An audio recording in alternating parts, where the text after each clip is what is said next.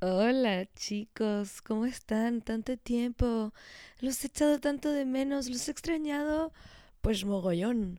Bueno, aquí estoy en mi cama, eh, muy Emma Chamberlain style, porque cada vez que veo sus como clips de su podcast, me dan ganas de volver a hacer el podcast, porque digo, si se puede hacer un podcast en la cama, eh, ¿por qué, ¿por qué habría yo de no hacer un podcast?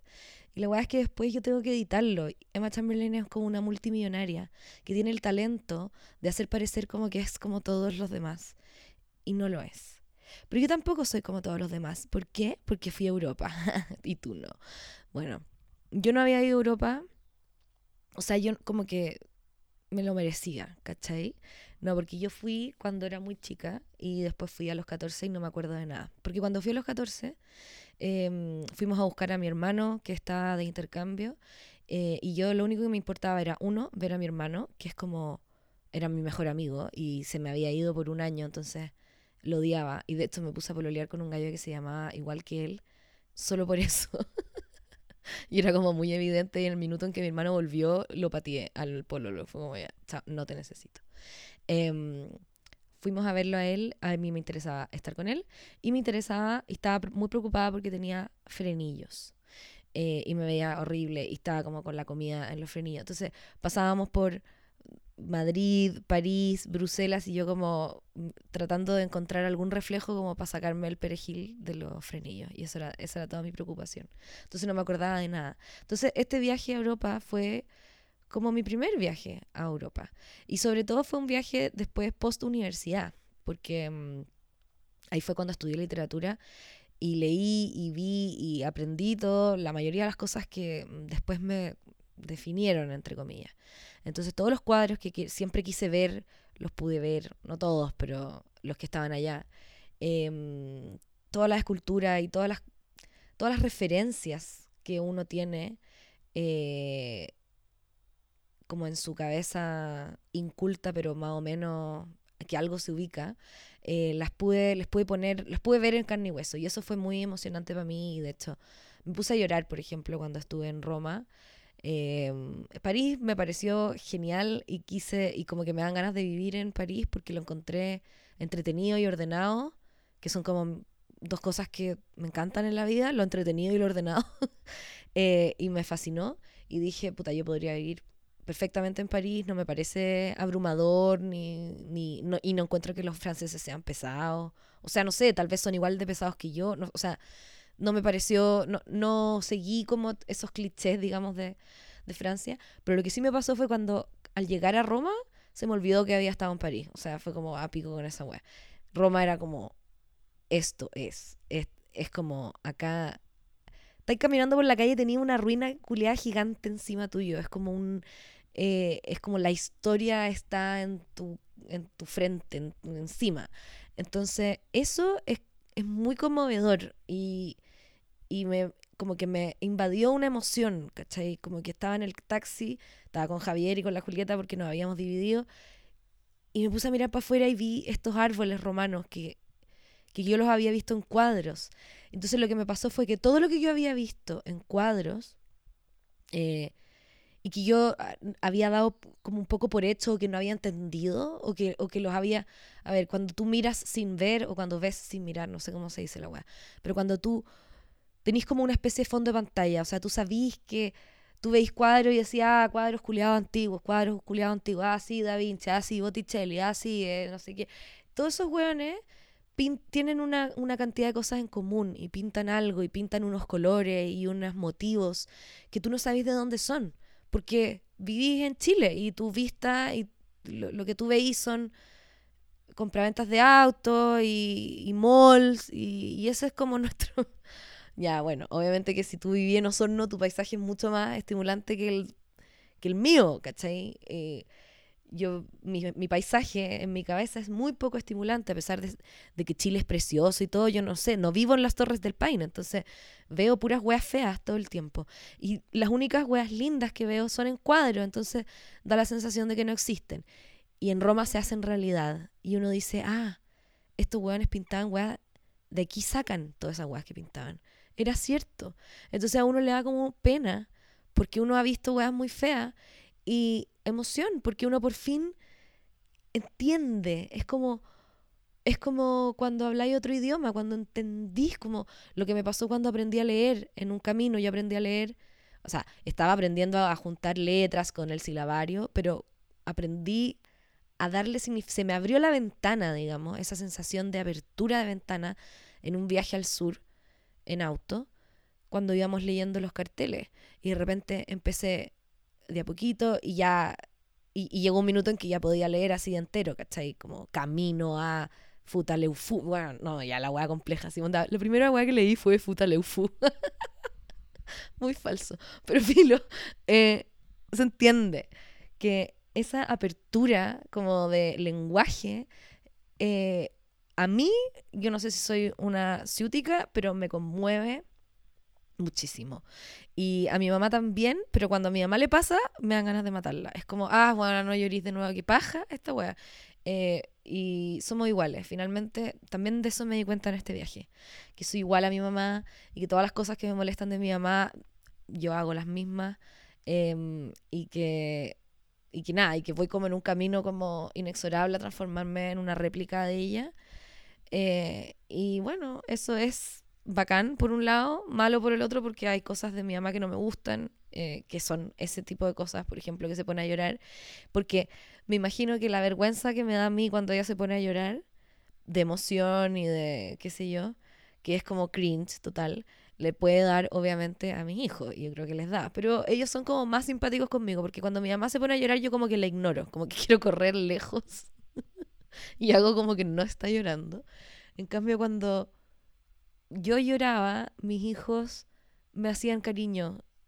O sea, también aprendí eso, que mis hijos son mucho más simpáticos que yo, son mucho más amorosos, son mucho mejores personas. Y que su involucramiento, no sé si se dice así, su, en el viaje era muchísimo mayor que el mío cuando tenía 14 años y frenillos. Y tienen 12 y 8, o sea, 12 y 9. Y estaban como muy metidos y cachando mucho. Yo creo que eso tiene que ver con uno, ya que ya sí, son mejores personas, y dos, que eh, viven en una era muchísimo más conectada y ven, ponte tú, videos de YouTube de estos españoles como Plex, que va a, a dar la vuelta al mundo en 80 días y te muestra el viaje y te muestra, acá estamos en el arco del triunfo, ¿cachai? Y, y entonces los, estos weones, su contenido que ven es eso. Yo veía Cat Dog, eh, no sé, Doug Narinas, ¿cachai? No, no veía eh, estos youtubers viajando por el mundo. Obviamente que también ven weas que son basura, ¿cachai? Como estos TikTok de, de estas weonas como coreanas sacándose plástico de la cara. No sé si han visto eso, que es impresionante. Estoy trayendo como un recuerdo como del 2018 eh, para acá, pero en el fondo es como eh, los niños ven contenido basura, pero también ven mucho mejor contenido que el que nosotros veíamos. Eh, y entonces en, en eso se traduce finalmente en que están mucho más ubicados. O sea, mi hijo tiene 12 años y sabía perfectamente que Francia queda cerca de qué y con qué colinda y si es que nos podíamos tomar un tren para dónde, o sea, entendía geográficamente la ubicación. Eh, mi hija cachaba dónde quedaba el Airbnb, podía volver, o sea, sabía la calle donde quedaba. Si tú le preguntáis cuál era la calle donde estábamos quedándonos en Francia, te la puede decir. Y esa weá es muy impactante y, y te dice, quedaba cerca de las Tullerías o no sé qué. Bueno, no quedaba cerca de las Tullerías, pero quedaba en el barrio, según mi mamá, estábamos quedándonos en el barrio rojo de París. Porque vimos onda tres putas en la calle un día y fue como, este es el barrio rojo. Efectivamente no era un barrio muy pituco, pero era la raja porque era habían tiendas más baratas, entonces, y, y se puso una feria de antigüedades un día, y yo me compré la vida. Me compré una cartera Louis Vuitton, que yo creo que la buena me está, no sé, todavía no sé si es verdad o si es de verdad o es de mentira, pero tenía todos los símbolos de que es de verdad y tiene muy mal olor, pero no olor a plástico, es olor a humedad, a guardado, etc. Pero me da vergüenza ponérmela acá. Allá estaba todo el día, con, todo el rato con la Louis porque todo el mundo está con la Louis.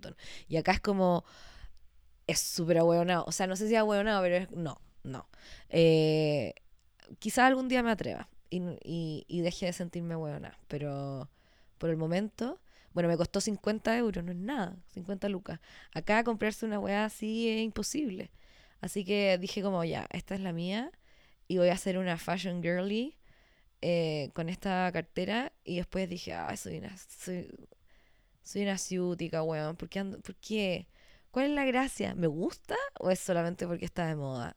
Bueno, eso pasa con las Adidas, eso pasa con todas las weas. Igual fui como una víctima de la moda, weón, este viaje. Porque se visten tan bien allá. Es como que es otro lenguaje también. Eh, la gente como que no teme verse bien. A ver, no sé cómo explicarlo. La gente da la sensación de que, de que verse bien para ellos es importante y no es como una, una, una cosa tan eh, superficial. No, no es em, baladí verse bien. Es importante, es, es algo que te hace sentir bien también.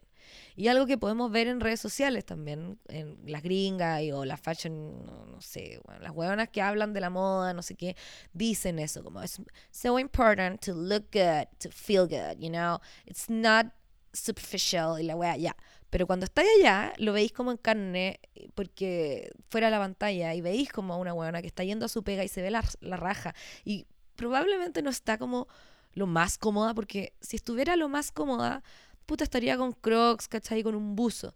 Y, y yo siento que acá, como que de repente uno, como, yo, no sé, estoy hablando por mí, bueno, me voy a la mierda, como, digo, como, ah, bueno, voy a estar en mi casa, man. Y soy un, un espanto, ¿cachai? Me veo horrenda. Y y me pongo cualquier weá y no sé qué. Y efectivamente quizás eso ayuda a que yo me sienta, de repente me veo en el espejo cuando voy al baño a hacer caca, ¿cachai? Entonces estoy como haciendo caca, mirándome al espejo con un buzo gris y con crocs y digo como, weón, valgo pico, ¿cachai? Entonces quizás uno pensaría mejor de uno mismo si hiciera un poquito más de esfuerzo y no estar tan cómoda como con crocs pero bueno, no sé, puta, un zapatito, no sé, alguna weá más normal. Bueno, la cosa es que vi eso, vi que la gente sacrifica comodidad por, por estética, casi como por respeto a los demás, casi como que eh, la ciudad y la belleza de la ciudad y la arquitectura y el cuidado que tienen y la no destrucción de la propiedad que tienen los weones, es de la propiedad pública, es como se, se, eh, esa, esa weá va también al, al, aspecto físico. La gente se ve cuidada, ¿cachai? Vi muy poco, vi muy poca gente como desastrada y como con algún, como muy poco feísmo. Em, eh, feísmo, digamos, a propósito. No estoy hablando de gente fea o gente bonita, no, no, no. No estoy siendo así, de hija de puta. Estoy hablando de como que la gente andaba digna y eso me pareció, puta, bacán y imitable, ¿cachai? Bueno, em, entonces eh, es fácil confundir esa como dignidad de la gente con tengo que comprar weas, como me tengo que vestir como estas weonas y me tengo que comprar esto, esto y esto porque es lo que detecté que todas las weonas que me interesa cómo están vestidas tienen. Timbre culiao. Entonces me pasaron varias cosas, porque uno, que estoy hablando de mi viaje a Europa y voy a hablar de pura ropa, pero es que esto fue lo que me pasó.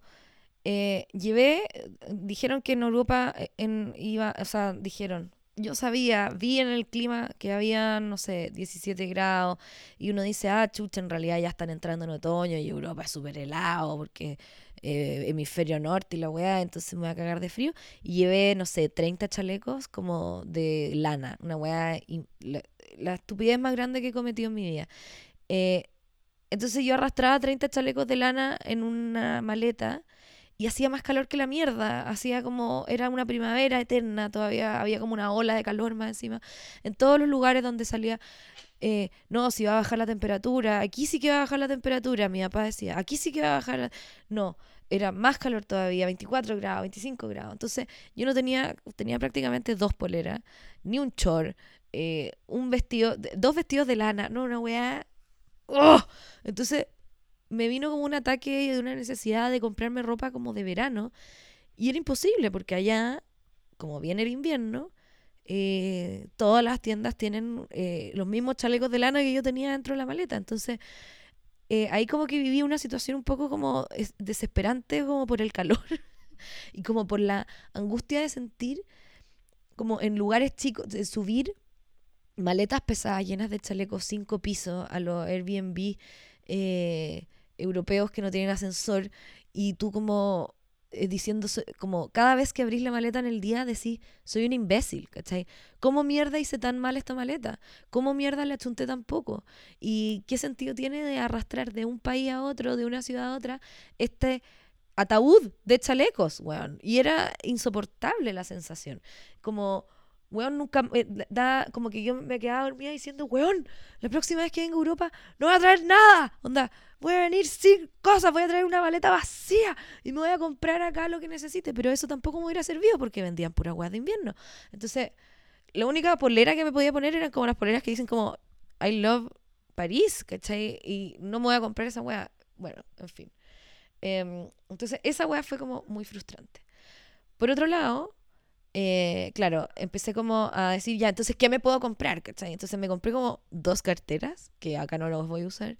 Me compré zapatillas, me y, todo, ya, y ahora va a ser verano, no voy a andar con una cartera de cuero, weón, de, eh, ¿cómo se llama? Cocodrilo y, y, y mis zapatillas, ¿cachai? Porque en dos minutos más va a ser un calor insoportable que te va a pedir, ponte una chala, anda pata pelada, ¿cachai? No sé.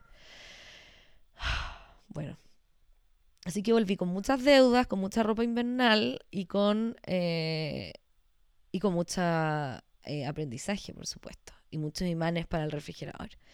Lo que más me gustó visitar y que quiero recomendar, así como encarecidamente, es en Roma, si es que alguien va, eh, vayan a ver el tour de la Domus Romana. Es una casa del siglo I. O sea, ¿tú cacháis lo que es el siglo I? Nació Jesús y 100 años después está esta weá. Y descubrieron eh, los arqueólogos esta casa. Entonces es un tour que tú caminas por encima de la casa, en puro vidrio, y abajo de, tu, de tus pies, digamos, tú ves todo la, lo que han descubierto de la casa. Son ruinas. Entonces no te imaginís como, weá, una casa. Es una ruina pero está tan bien hecho el tour porque te iluminan los lugares. Entonces dicen, esta era una piscina. Y una weá que increíble, que en verdad yo sabía de los romanos, pero acá la pude ver también y también me puse a llorar y no podía parar de llorar en el tour. Pero estaba la luz apagada, así que pasé piola. Era que puta que tienen piscinas estos weones. Era como, acá está el jacuzzi 1, acá está el jacuzzi 2, acá está la piscina, las aguas, las aguas. Pero los weones se pasaban el día remojándose en distintas piezas y distintas aguas y distintas tinas te van iluminando los lugares, te van poniendo, ponte tú acá, eh, acá encontramos un mosaico, y weón, un mosaico para el pico y entero, y está el mosaico, impecable, eh, del año del, año 100. Entonces, o del siglo I, quizás no era el año 100, quizás era el año 50, no da lo mismo. Pero ahí vivía gente, gente muy millonaria de esa época, con muchos esclavos, muchas piscinas, muchos mosaicos eh, y mucho lujo.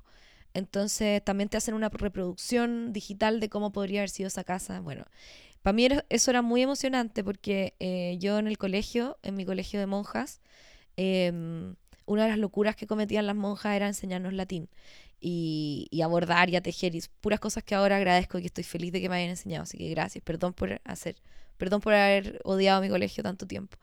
Tenían unas weas muy malas que era como el adoctrinamiento y la culpa, pero que te enseñen latín, que te enseñen a bordar y que te enseñen a tejer son herramientas para la vida, weón, y que yo le enseñaría a todos los seres humanos de la Tierra.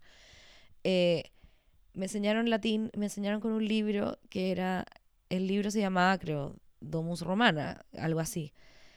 Y que en el fondo el método para enseñar latín en el colegio y la universidad es eh, con fichas donde tú pones las declinaciones de, de los verbos y es todo muy complicado. Y también con un libro de texto fotocopiado, no sé de qué año, de eh, los romanos viviendo eh, en una casa. Entonces te explican quién es el pater familia, la mater, están los siervos, que son los esclavos, y los hijos y las cosas que hacen en el día. Entonces, Metela in atrium est. Metela es la mamá, se llama Metela. Em, Julius es el pater familia. Julius est in, eh, no sé, puta, eh, solo me acuerdo del atrio, pero habían más, obviamente que hay muchos lugares. Em, ya, ya se darán cuenta que se me olvidó todo el latín que aprendí. Eh, pero la cosa es que crecí viendo estas weas.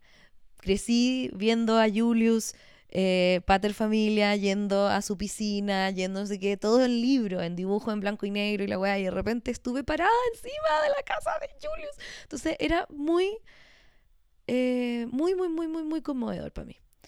Y lo otro que me puse a llorar, esto es el recuento como lugares donde me puse a llorar en eh, Europa. El otro lugar fue en eh, Murano, fuimos a Venecia, que me cargó, pero lo único que me gustó de Venecia, o sea, Venecia es muy impresionante, pero no, no fue para mí, porque, porque es muy claustrofóbico esta weá de vivir rodeado de agua, me cago, la humedad, la weá, el mal olor, como lleno de gente, eh, llovía, entonces los paraguas se te metían en los ojos, una weá infernal y todo lleno de tiendas, tiendas, tiendas, es como eh, Venecia es como un mall con agua, oh, un poco heavy eh, y lleno de gente. Em, y estrecho. No me gustan las cosas estrechas. Em, bueno, uno de los paseos ah, de Venecia típico es ir a las fábricas de vidrio que hacen estas guas de vidrio que a mí no, no me parecen muy bonitas. Como todas estas esculturas así como brillantes de vidrio, bueno, no me gustan mucho pero me gusta mucho el oficio, o sea, ver cómo soplan el vidrio es una weá muy impactante. Y cuando yo tenía cuatro años, mis papás fueron a, y me llevaron a, a Europa y fuimos a ver una de estas fábricas. Y yo, yo creo que es el único recuerdo que tengo de ese viaje, tenía cuatro años, pero era tan heavy estar como en un horno caliente y un weón soplando una caña gigante y haciendo un jarro que no se me olvidó nunca más. Y, y, para mí es una weá muy importante haber visto esa cuestión. Y yo creo que por eso me gusta la cerámica. Y, o sea, yo creo que esa imagen tiene que ver con mi quehacer artístico. Y entonces yo lo único que quería era ir y mostrarle a mis hijos eso también. Entonces huevié y huevié hasta que ya, vamos a la weá. Fuimos y efectivamente fue increíble. No vimos haciendo, o sea, vimos al weón haciendo weá. Lo subí a Instagram, de hecho. Y después me puse a llorar y todo. Qué mono. Eh, eso fueron como los, las cosas así de las que siempre me voy a acordar en realidad de, este viaje. Obviamente que hay miles de situaciones que me voy a acordar, de los restaurantes, de la comida, pero, pero este tour de la Domus Romana, de la Hueá de Murano y del Vaticano me voy a acordar siempre. Del Vaticano por lo infernal que fue. O sea, realmente el Vaticano, bueno, hijos de perra. O sea, realmente ¿Qué onda ese nivel de riqueza? ¿Qué onda la estupidez? Dejar entrar a, no sé, dejaron entrar a un millón de personas ese día. Uno es una sardina apretada, yendo, corriendo por pasillos con una guía, hablándote con un, eh, con un eh, audífono como el pico, eh, hablándote en español con acento italiano, no se entiende ni pico hablándote eh, como, esto era no sé qué, esto era no sé qué, bueno, y tú vas corriendo, transpirado, entre medio de un montón de gente, eh, solamente todo esto para llegar al clímax de la weá, que es la capilla sixtina. Y que ahora ya no se puede, se supone que no se puede hablar en la capilla sixtina. Entonces la weona te hace un tour antes de entrar a la capilla sixtina y está ahí a pleno sol, con la weona mostrándote fotos de una carpeta, como con una carpeta de colegio, te muestra fotos de la capilla Sixtina, eso, y eso finalmente termina siendo la parte más interesante del tour, porque es el único momento en donde lográis escuchar a la weona más o menos bien, y te dice cosas entretenidas y bacanes de la capilla Sixtina y cómo fue pintada y la weá, y es increíble, pero cuando entráis, se supone que no se podía hablar, no, todo el mundo hablando, todo el mundo gritando, tienen 10 minutos para estar aquí, y está lleno de guardias diciendo como tápate, y está lleno de gente, y tenéis como que eh, no te podéis sentar en ningún lado, entonces tenéis como que eh, levantar la cabeza y termináis con tortícolis y, te vais y sentís que, te, sentís que la iglesia católica te trató muy mal por tres horas. Esa es, esa es la sensación. Que la iglesia católica te pegó así, va, va, va, en la cabeza, tres horas, te duelen los pies, estás hecho pico, tenéis sed, tenéis no sé, tenéis que salir del Vaticano, estáis como en la mitad de nada, el primer restaurante que veía, una mierda turística como el pico. Oh, bueno, realmente, y eso que nosotros no hicimos fila para entrar porque fuimos con un tour, pero no recomiendo hacer esa fila para entrar al Vaticano. Em, no sé, algo, algo está mal ahí. Em, tienen que vender esa mierda, tienen que vender esos oros y solucionar problemas y terminar guerra y, ir a ayudar a niños porque, weón, no tiene sentido, no tiene sentido toda esa weá que vimos. En fin. Lo otro que aprendí que me llamó mucho la atención fue que eh, la antigüedad, que fue un tour muy bueno en la Galería de los Oficios, el Uffizi, que fue con una señora genial, era española, vivía hace mucho tiempo en Italia, pero hablaba español real, entonces se entendía todo. Eh, y era muy encantadora y muy simpática y el tour era más chiquitito. Eh, vimos los cuadros de Botticelli, vimos los de Filippo Lippi, etcétera, todos esos hueones como de, del 1400, del 1500. Y entonces eh, fue... Ah, lo que dijo ella era que en la antigüedad, las antigüedades no tenían el valor que tienen hoy día. Es decir, cuando cuando un weón del Renacimiento se encontraba una estatua de los griegos, em, en muchas ocasiones, bueno, eh, si es que estaba incompleta, era como un poco basura, entonces había que completarla. Hoy en día, si nosotros encontramos una estatua del 1500, eh, la exhibimos así tal cual como está. Y de hecho en el Vaticano está exhibida una weá que es como nada, es como un pedazo de piedra porque es como los restos que quedan de una estatua helenística real de los griegos, ¿cachai? Y, que está totalmente cercenada. Y está, y es como súper principal, y está al medio de una sala como súper rodeada de weá. Y eso eh, hubiera sido inconcebible en antiguamente, digamos, como en el Renacimiento, porque para ellos esa escultura había que completarla. Entonces está lleno de esculturas que eh, fueron encontradas, que eran de épocas muy antiguas, de romanos, de griegos, y que en el Renacimiento les ponían otra parte. Por ejemplo, no sé, una hueá de mármol y le ponían otro mármol para completarlo, para que se viera lindo, porque si no se veía feo. Y encuentro que esa manera de pensar como las cosas, la vida, es mucho, me hace mucho más sentido, digamos. Em, como que esta cosa preciosista de cuidar las antigüedades eh, y casi como que mantenerlas rotas porque no se pueden tocar, como no se pueden alterar, ¿cachai? Porque son una antigüedad. Em, es como... Es un paradigma de esta época, es como hay, hay una cosa de, conservar de, conservar, pero es poco... Em, a ver, es poco mm, progresiva, progresista. Eh, Ahora, el problema del de, de, mí, de esta visión, digamos, de como ah, agarro una antigüedad y la, y la altero, es que eso queda a libre interpretación de cualquier weón. Entonces, eh, uno podría decir como, bueno, pero entonces eh, ir a grafitear el Museo de Bellas Artes eh, también es una manera de reapropiarme y de, y de y agarrar una antigüedad y no sé, puta, no, ¿cachai? Ahí no estoy de acuerdo porque creo que eso porque tiene que haber cierta respeto como por armonías, ¿cachai? Pero ahí empezamos con ya, ¿y, y, por qué? ¿Y por qué tendría que ser armónico? ¿Por qué tenemos que guiarnos según como leyes aristotélicas eh, eh, o, o sea, no, como da Vincianas, ¿cachai? De la vida, si es que en realidad, em, sí, aristotélica, eh, si en realidad podemos tener otra estética, ¿cachai? Podemos hacer una estética como mucho más brutalista o como fea nomás, ¿cachai? Como que puede ser, ¿por qué no el artista que decide eh, intervenir la antigüedad, quizás le gustan las weas horribles, eh, porque encuentra que son entretenidas y, cree que en lo horrible hay algo bello y toda esa wea, eh, puta, y hace puras weas feas, entonces quizás es un, es un consenso, quizás es como una wea como entendida de esta época de la antigüedad no las vamos a tocar, porque si que cualquiera la agarra podemos dejarla cagar. Entonces eso no lo va a tocar. Em, haga usted su cosa nueva, la que usted quiera, pero esto no lo vamos a tocar.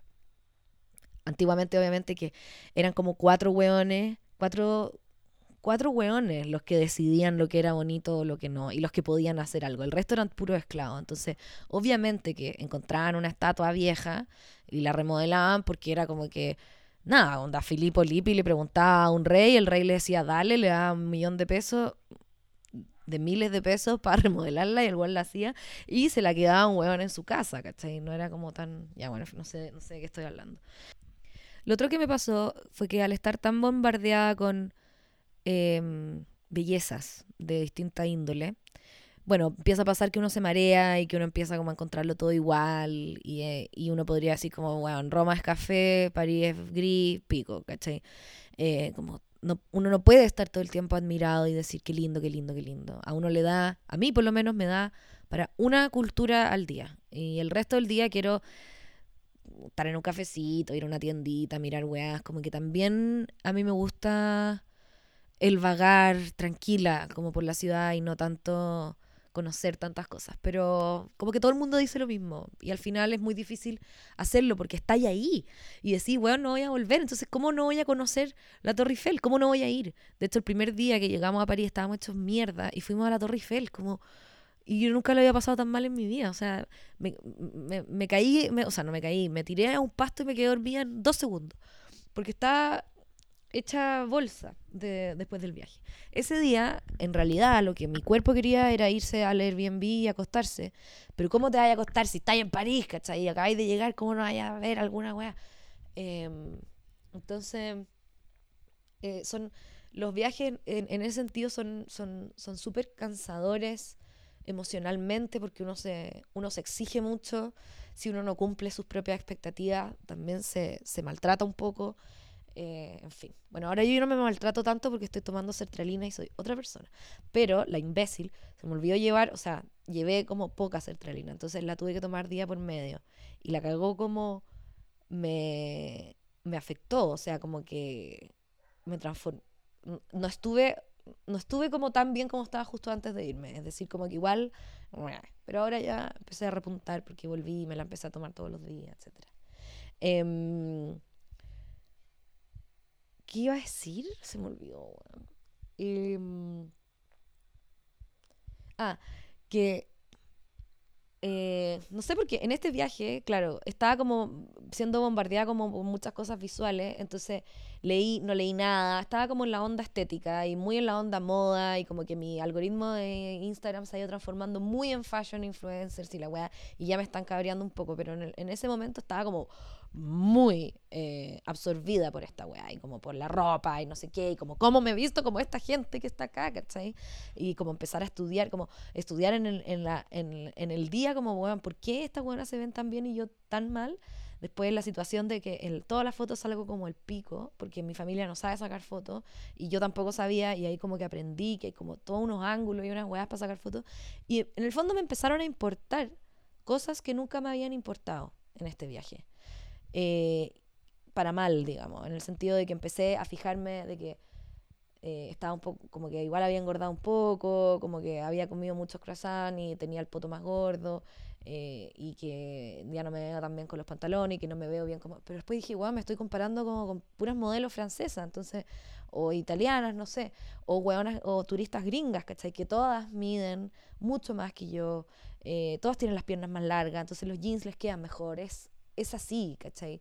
¿Y por qué me está importando tanto esto? ¿Por qué estoy, por qué, por qué estoy eh, tan preocupada de mi cuerpo? Y como que hace tiempo que no me pasa, o sea, nunca, jamás me había pasado. Yo nunca me había preocupado tanto de mi imagen. Siempre, sí, me gusta, pero no soy una buena. Si tú veis mi Instagram, no es pura selfies, no son, no salgo a hacer sesiones de fotos, no, no, no tengo las mejores técnicas para sacarme. Y de repente me vi como, como atrapada con esta weá, con salir bien en la foto, con verme bien, con por qué no soy así, como preguntándole a mi, a mi familia, como, yo soy así, como señalando una galla, yo, yo me veo así. Eh, y esa locura yo creo que fue por falta como de sertralina, weón. Como que se me, como, como que, como, como me afectó como mi reacción química y, y me puse como más imbécil, yo creo. Pero bueno, no sé si más imbécil, pero pude entender un poco lo que es estar preocupado del, del aspecto físico, del cuerpo, de estar atrapado en eso, sentir como eh, desprecio un poco hacia, hacia uno mismo, hacia cómo uno se ve. y me dio como mucha pena porque dije, chuta, la cagó la cantidad de tiempo valioso perdido pensando en esta wea. La cagó la cantidad de distracciones. Estoy en Europa, estoy en Versalles y estoy preocupada de cómo me veo en el espejo, ¿cachai? Eh, y quizás es un efecto como producido por, por el mismo bombardeo de información, Porque estáis en Versalles y vais pasando de la pieza de la delfina número uno a la pieza número dos, a la pieza número tres. Es todo superficie, es todo... Eh, en los tours, las audioguías te hablan de cómo está compuesta la tela de la weá, de que tapizado por no sé quién y de que este mueble lo encargó y es de este material. Estamos todo el rato hablando de la materialidad, la materialidad. La materialidad empieza a ser muy importante y eso se me, se me, se me pegó, se me tradujo, se me pegó a mí, me empecé a querer comprar muchas cosas, empecé a querer mirarme mucho al espejo y como que olvidé quién era.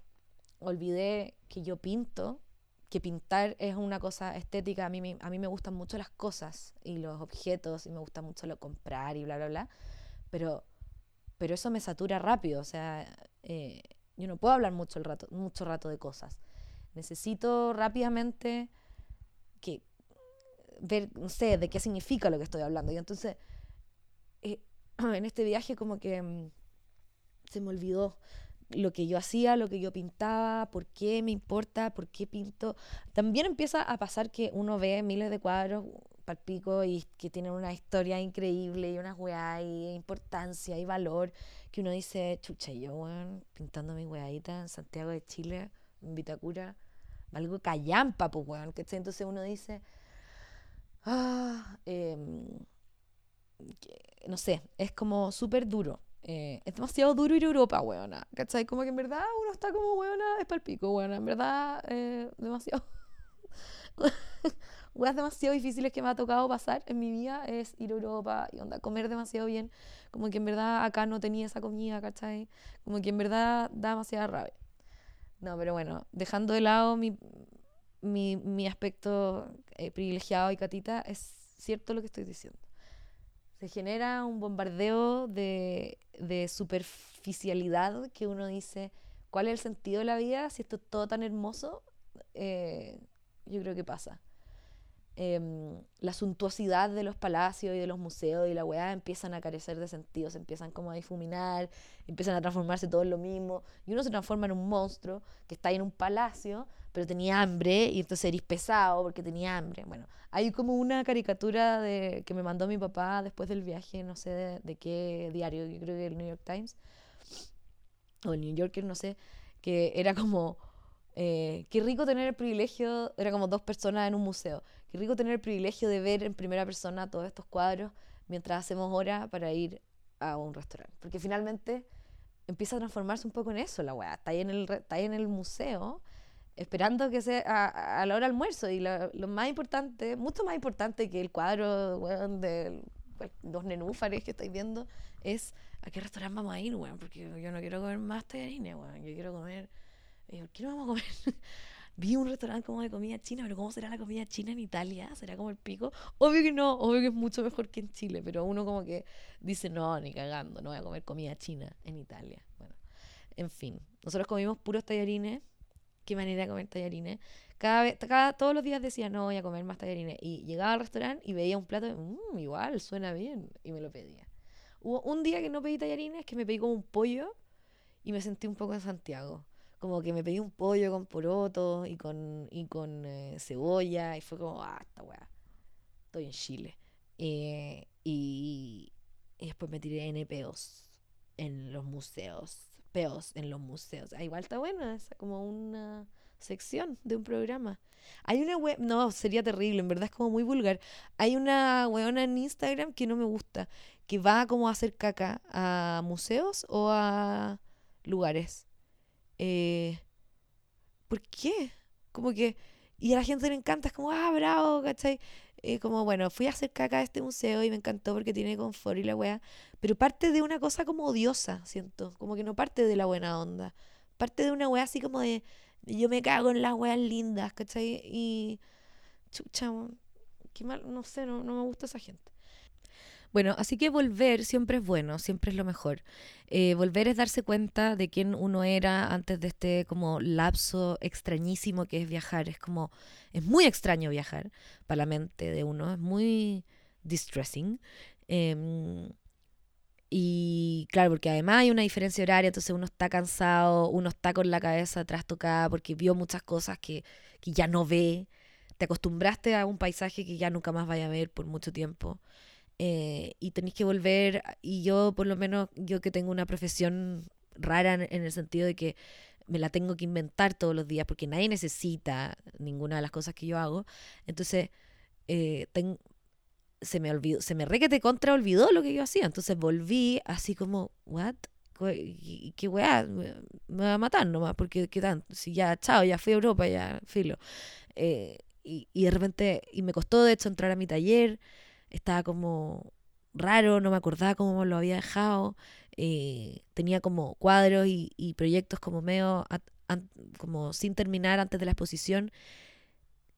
Y estaba súper embalada trabajando y de hecho el viaje era como casi como una interrupción como media molesta.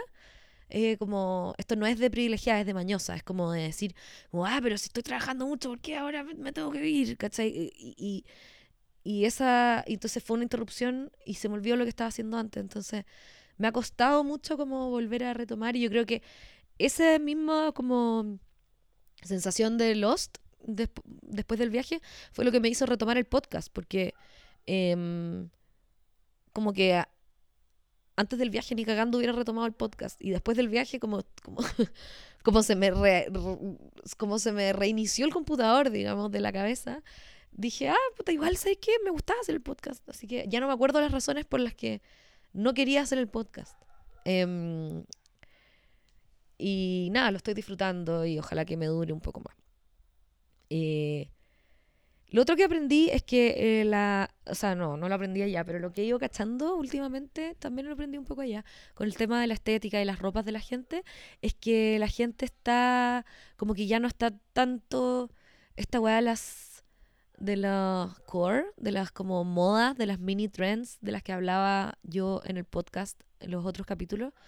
Eh, toda esa weá fue demasiado mentira. Como que siento que, que, que la, que, que, la weá es una mezcla. Que la moda real, o sea, que la, que la manera del vestir real de la gente es totalmente una mezcla entre todos estos cores. Hay como cierta estética y siento que, em, em, que la generación como menor que yo es como mucho más eh, plástica en el sentido de cómo vestirse y de cómo expresarse y no tienen como tanto em, miedo.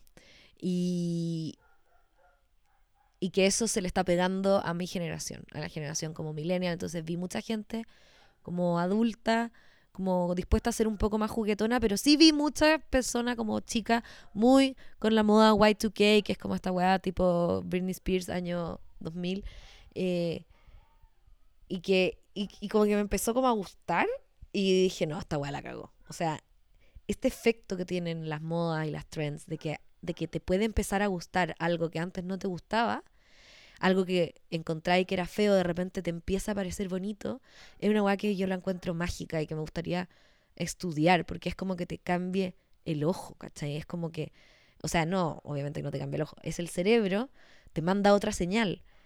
Eh, y lo mismo que lo que pasó con los pantalones, con los pitillos, y ahora que ahora uno ve un pitillo y efectivamente lo encuentra feo. Y veo una weá y lo encuentra bien. Y ya hay alguna gente diciendo que los pitillos igual son bonitos. Ya, está perfecto. Pero eh, cuando tenéis como, cuando estáis preocupados como de las modas y de la estética y de la weá, se te cambia muy rápido esta cuestión.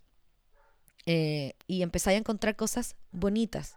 Ahora a mí me parecen bonitas las carteras eh, chiquititas, que en algún minuto, que yo nunca me interesé en las carteras. Eh, y después probablemente van a empezar a parecerme feas. Y entonces tengo mucho miedo de que algunas cosas que me compré en tres meses más pasen de moda y me parezcan horribles. Y esté como queriendo venderlas. Eh, así que nada, este es mi llamado a no comprar más weá. A mi llamado a mí misma, a no comprar más weá. Eso, ese es el fin de este podcast. Eh, estoy muy contenta de haber vuelto. Vamos a volver. Eh, voy a subir los capítulos em, una vez a la semana y voy a subir también a Patreon la mayor cantidad de veces que pueda. No sé si va a ser una vez a la semana o una vez cada dos semanas, pero van a haber capítulos exclusivos para que me sigan pagando. Y em, lo otro que voy a hacer es subir a mi Instagram, como dije, las cosas, o sea, los como los nuevos capítulos, digamos, para que comenten ahí y por favor denme ideas de qué hablar, porque de repente las ignoro, pero de repente me sirven. Por ejemplo, me dijeron tres personas que hablara de mi viaje y dije, bueno, obvio, ¿cómo no? ¿Cachai? Si bombardeé mi historia y wea con el viaje, entonces, obvio que tenía que decir algo, no podía pretender como que no me había ido de viaje. Así que eso. Eh, les mando un beso, un abrazo a todos, los quiero mucho. Muchas gracias por escucharme, por seguir queriendo escucharme. Me hace sentir feliz conmovida, como con Roma.